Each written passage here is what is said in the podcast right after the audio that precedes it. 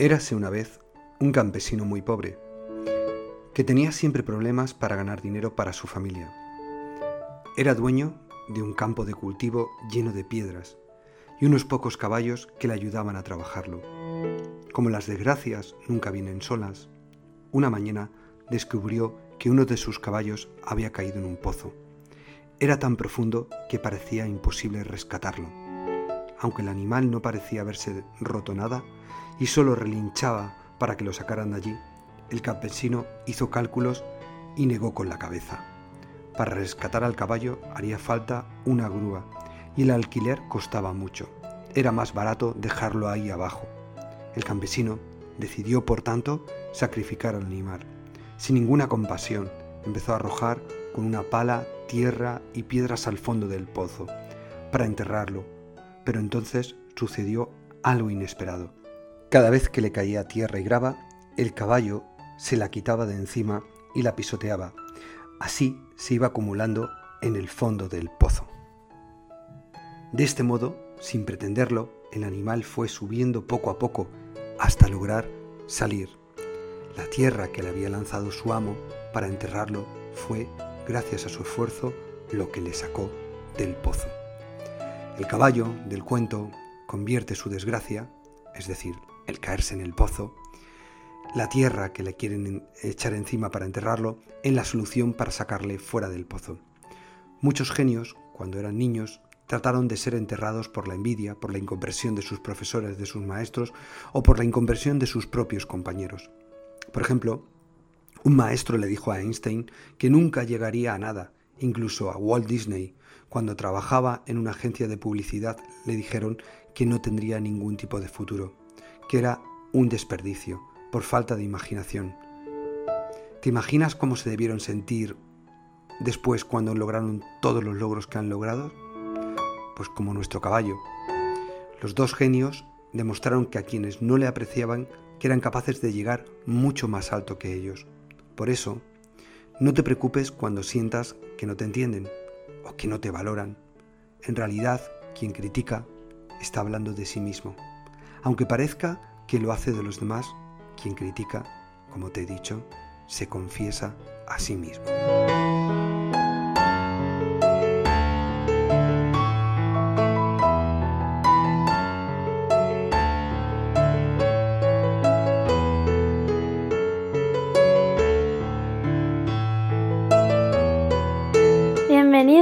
Impulsa tu escuela el podcast para los que creemos que la educación se puede transformar, para los que buscamos nuevos retos y caminos como docentes, para los que queremos dar un impulso a nuestra escuela, a nuestra labor como padres y madres. Bienvenidos a este, tu podcast de educación, Impulsa tu escuela. Con todos vosotros, Ricardo Recuero.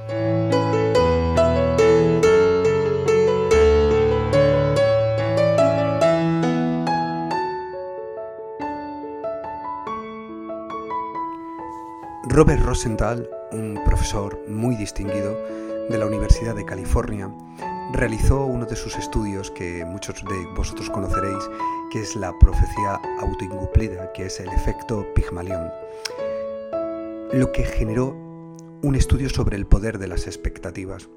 Como hemos visto en el cuento que hoy hemos visto, o que os, os he narrado, las palabras lo que les decimos a las personas que están a nuestro lado, al final son palabras de nosotros mismos, pero generan expectativas en las personas que tenemos a nuestro alrededor.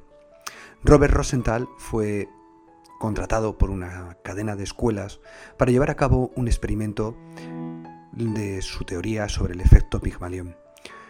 Se cogió a un grupo de profesores y se les dio dos grupos. A un grupo les dijeron a los profesores que era un grupo con un nivel altísimo a nivel curricular, a nivel talento, a nivel intelecto, que tenían unas expectativas enormes puestas en ellos ya que alcanzarían grandes objetivos. Sin embargo, el otro grupo les dijeron pues que no tenían actitudes, que no tenían talento y que realmente pensaban que no iban a cumplir los objetivos que se habían establecido para ese curso profesores empezaron a trabajar con ambos grupos y al final de curso se realizó un análisis del trabajo de un grupo y del otro en base a las expectativas que se habían generado los profesores. El grupo que tenía pinta o que se había transmitido que iba a ser un grupo con un alto grado de talento, con un alto grado de consecución de objetivos, obtuvo los mejores resultados, obtuvo unos resultados magníficos, y es que los profesores se volcaron con ellos, con paciencia, con actitud, con esfuerzo, con ilusión. Sin embargo, el otro grupo no tuvo buenos resultados, tuvo unos resultados malísimos. Los profesores no se volcaron con ellos con la misma actitud que con el anterior grupo, porque sus expectativas con respecto a ellos eran muy bajas. ¿Qué vino a demostrar el estudio? Pues que realmente los dos grupos eran iguales, que ninguno de los dos grupos tenía esas expectativas, sino que simplemente se habían generado las expectativas en esos maestros. Es lo que Robert Rosenthal llamó el efecto Pigmalión.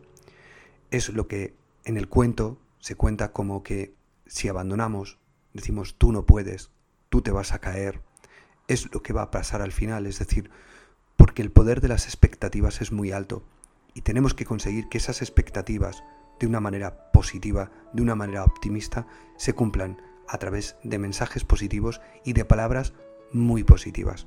Y recuerda, recuerda lo que dice el cuento, porque lo dice muy claro aquella persona o aquel profesor, maestro, cualquier persona que tienes a tu alrededor, que te está diciendo algo o que te está mandando ese mensaje, está hablando de sí mismo, no está hablando de tus cualidades ni de tus capacidades. Es quien te critica, quien se confiesa.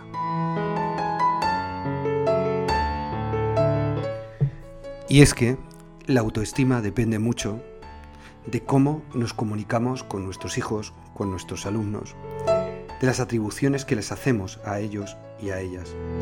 Frases como eres como tu tío, o serás como tu padre, o no eres como tu hermano. Este tipo de frases tienen una intención sobre todo despreciativa. Se convierten en una profecía de autoincumplimiento al ser etiquetado de forma negativa, el pequeño tiende a confirmar las expectativas que se tienen de él. Es el denominado efecto Pygmalion.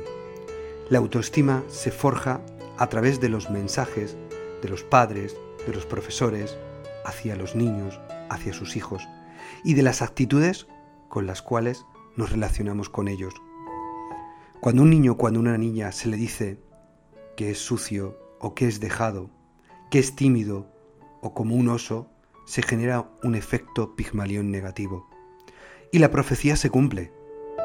Mucho fracaso escolar o casos de introversión graves tienen su origen en esta visión de los padres y de los maestros, que al final le acaban pesando a los niños como auténticas losas. Por supuesto, el efecto Pigmalión puede ser positivo, si lo que transmitimos al niño es confianza plena en sus capacidades. Hasta aquí el episodio de hoy. Espero y deseo que te haya gustado y recuerda, todo lo que digas, todo lo que hagas, todas tus actitudes van a forjar el carácter, van a forjar esa actitud del niño y su camino. Vamos a generar un efecto pigmalión positivo a través de esa creencia, a través de ese mensaje positivo y que va a hacer que le transforme y que llegue a un punto de no retorno, pero a nivel positivo. Hasta aquí el episodio de hoy, como te decía. Nos vemos el próximo lunes. Te deseo un feliz fin de semana. Hasta entonces, chao.